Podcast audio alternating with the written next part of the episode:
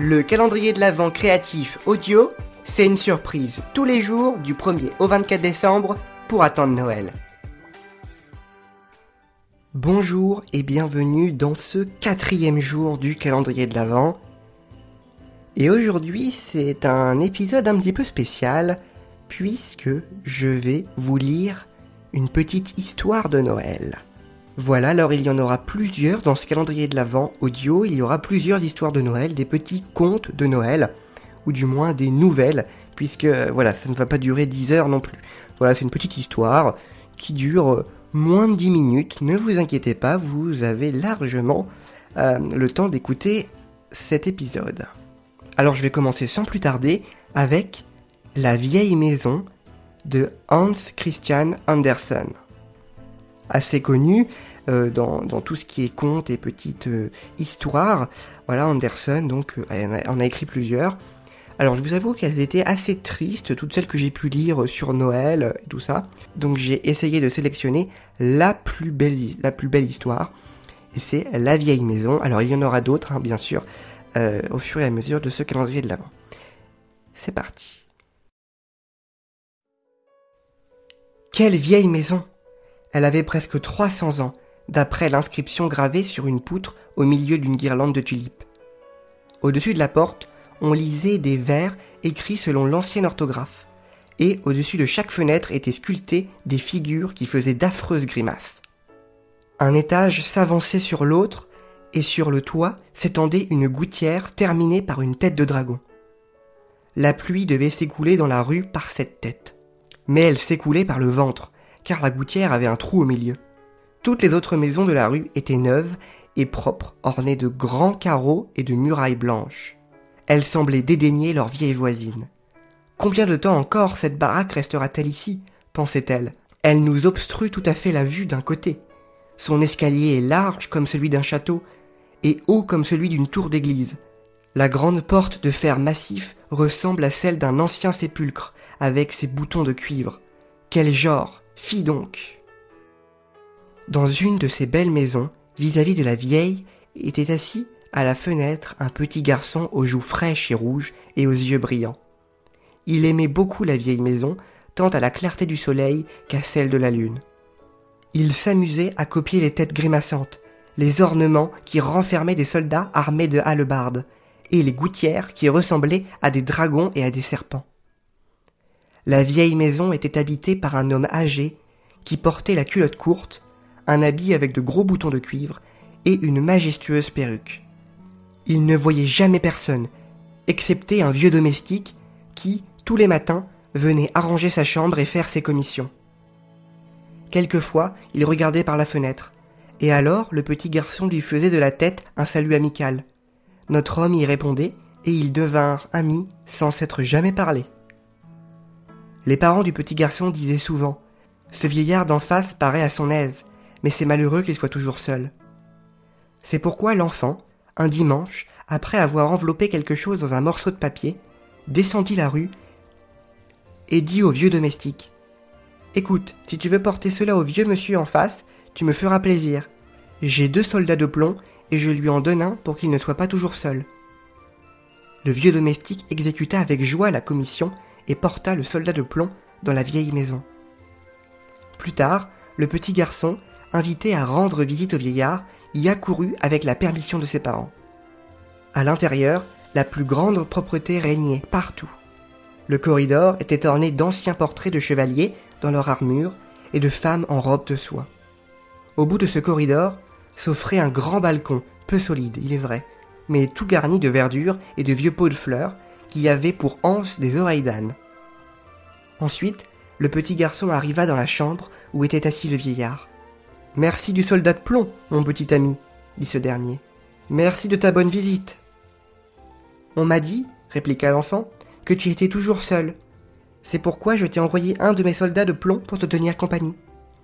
Oh, reprit le vieillard en souriant, je ne suis pas absolument seul. De vieilles pensées viennent parfois me visiter. Maintenant, tu viens aussi. Je ne suis pas à plaindre. Puis, il prit sur une planche un livre d'images où l'on voyait des processions magnifiques, des carrosses bizarres, comme il n'y en a plus, et des soldats portant l'uniforme du valet de trèfle. On voyait encore des corporations avec leurs drapeaux. Le drapeau des tailleurs portait des ciseaux soutenus par deux lions. Celui des cordonniers était orné d'un aigle sans souliers, il est vrai, mais à deux têtes.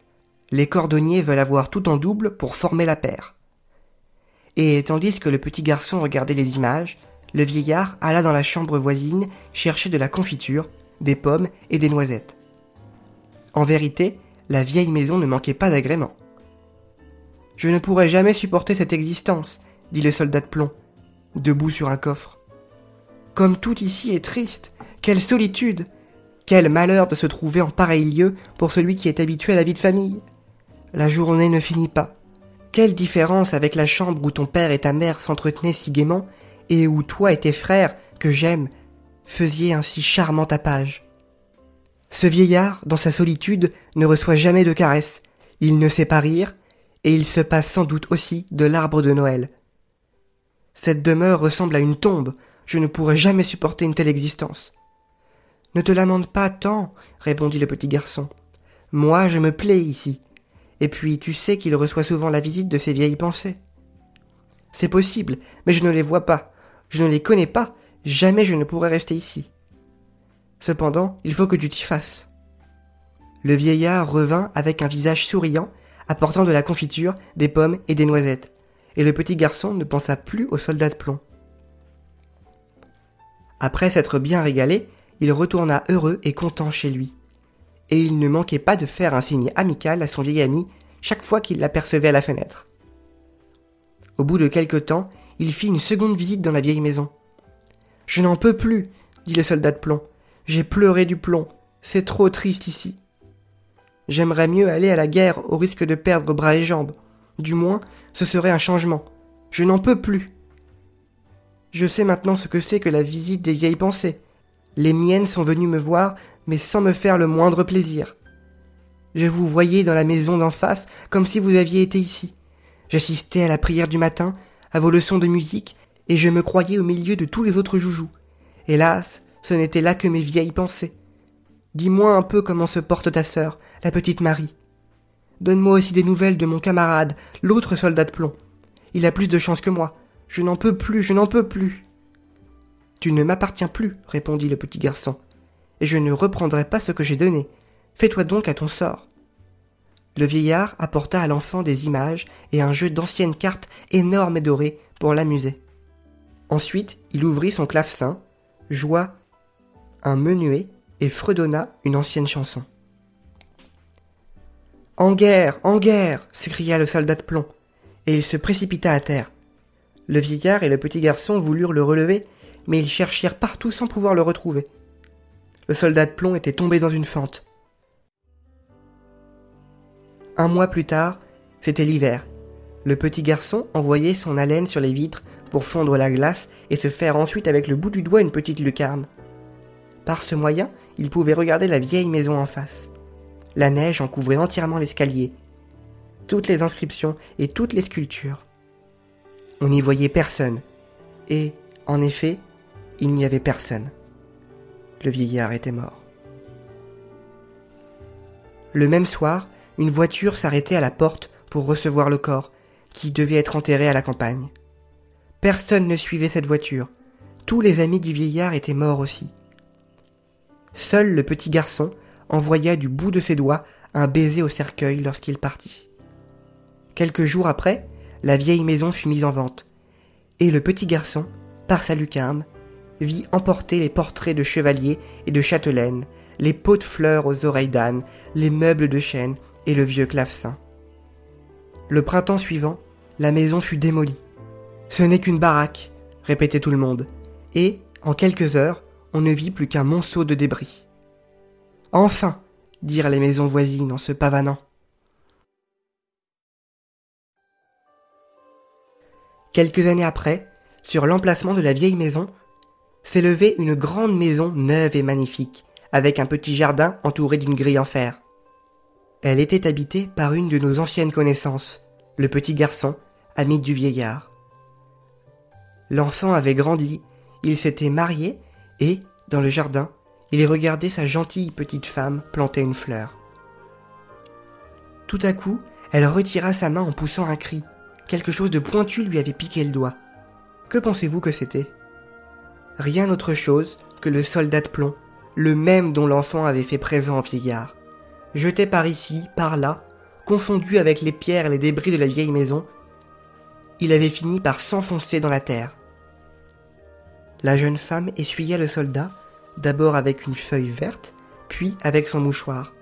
Il se sentit réveillé d'un long et lourd sommeil.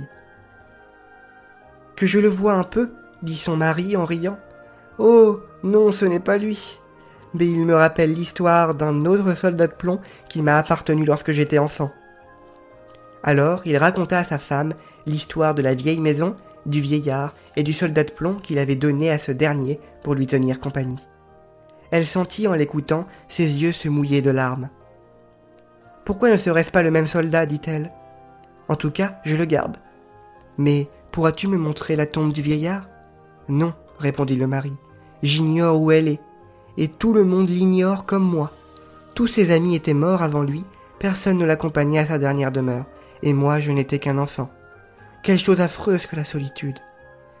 Chose affreuse, en effet, pensa le soldat de plomb. Mieux vaut pourtant être seul que se voir oublié.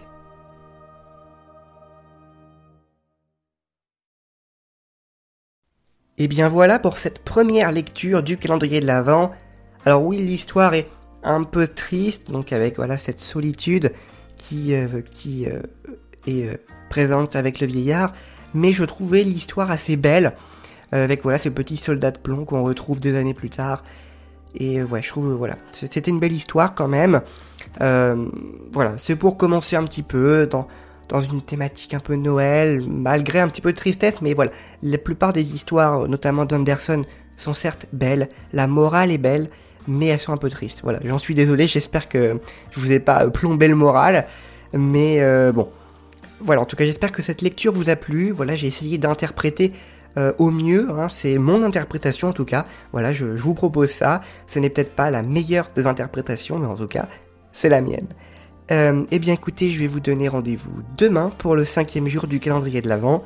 Prenez soin de vous et bonne fête Et le texte est issu de la bibliothèque numérique Wikisource. Euh, donc voilà, si vous souhaitez avoir la version originale du texte, je vous mets le lien dans la description. Merci d'avoir écouté cet épisode du calendrier de l'Avent créatif de Creative Cast. Rendez-vous demain pour le prochain jour.